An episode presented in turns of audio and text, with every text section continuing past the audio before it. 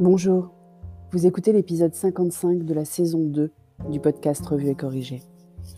Cet épisode est tiré d'un billet du blog publié le 5 janvier 2021 et s'intitule Ceinture et bretelles. J'avais promis une pause, j'ai tenu. Meilleurs vœux pour 2021 d'abord et avant tout.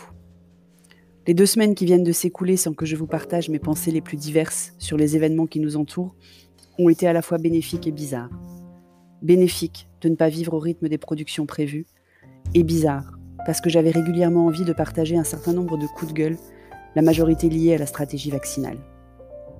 Je ne vais pas parler de s'il faut se vacciner ou pas. Chacun peut se faire son idée en son âme et conscience. Mais pour ceux qui ont décidé de se faire vacciner, c'est quand même un énorme découragement de ne pas pouvoir le faire. La décharge assignée lors de la consultation obligatoire prévaccinale, parce que soyons honnêtes, le consentement n'est autre qu'une décharge, cette décharge censée rassurer a bien évidemment eu l'effet inverse. N'importe quel marketeur aurait pu les prévenir. L'ordre de vaccination était aussi étonnant. Vacciner les personnes les plus à risque, certes, mais les soignants des ailes Covid, confrontés à des charges virales énormes, n'en feraient-ils pas partie? Cet oubli a d'ailleurs été corrigé au moment où je reprends mon clavier et mon micro. Bref, un exemple classique de la prophétie autoréalisatrice. Les mesures prises pour éviter un grand nombre de refus ont augmenté suspicion et refus.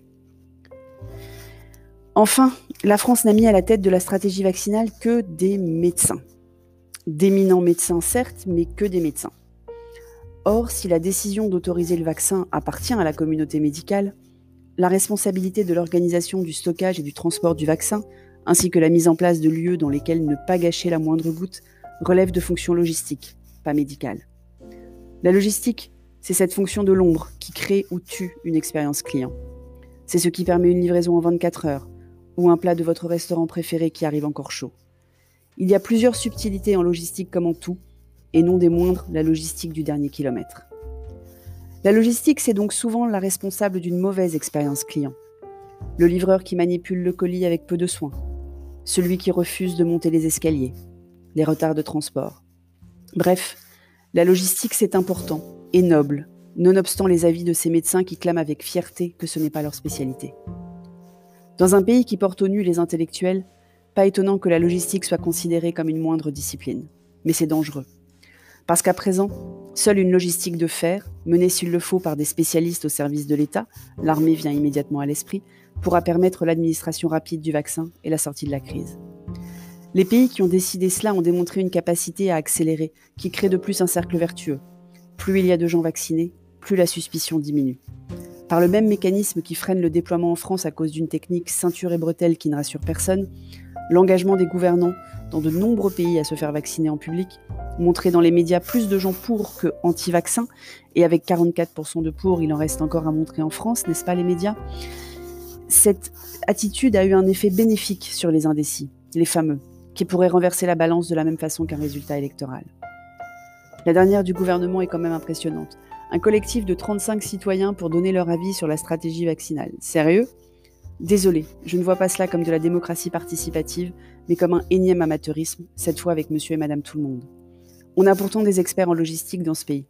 Il n'y a qu'à demander de l'aide à VP, Cdiscount et consorts. Bien sûr, si on était plus assuré que le vaccin empêche la transmission, on serait plus enclin à se faire vacciner. Personnellement, je l'espère. Et l'expérience des autres vaccins penche en ce sens, même si on attend une confirmation officielle à ce que j'ai compris. C'est sans doute ce qui rendrait la vaccination une condition d'ailleurs pour prendre l'avion, par exemple, n'en déplaise aux défenseurs ardus de la liberté individuelle. Mais même sans cela, vacciner rapidement les soignants, les personnes à risque, l'ordre proposé est d'ailleurs intéressant. Âgés en établissement d'abord, puis âgés isolés pour finir avec les personnes moins âgées mais fragiles. Et enfin ouvrir à la population moins à risque mais volontaire, et réduire drastiquement la mortalité et la surcharge des hôpitaux, donc un retour à la vie normale. En 2021, on n'aura évidemment pas une vie comme avant. Mais avec une logistique impeccable, il faudra plusieurs mois pour vacciner tous les volontaires, ne serait-ce qu'à cause de la disponibilité des doses. Donc plusieurs mois avec des masques. Et même après, la vie normale ne sera sans doute pas comme avant d'ailleurs. Entre changement de comportement pérenne et crise économique dont nous allons mettre longtemps à sortir, des changements de paradigme sont à prévoir.